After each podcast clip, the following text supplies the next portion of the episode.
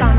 One thing Nancy can't understand. Why make them a talk about me ambition? So why make them a talk about me ambition? I a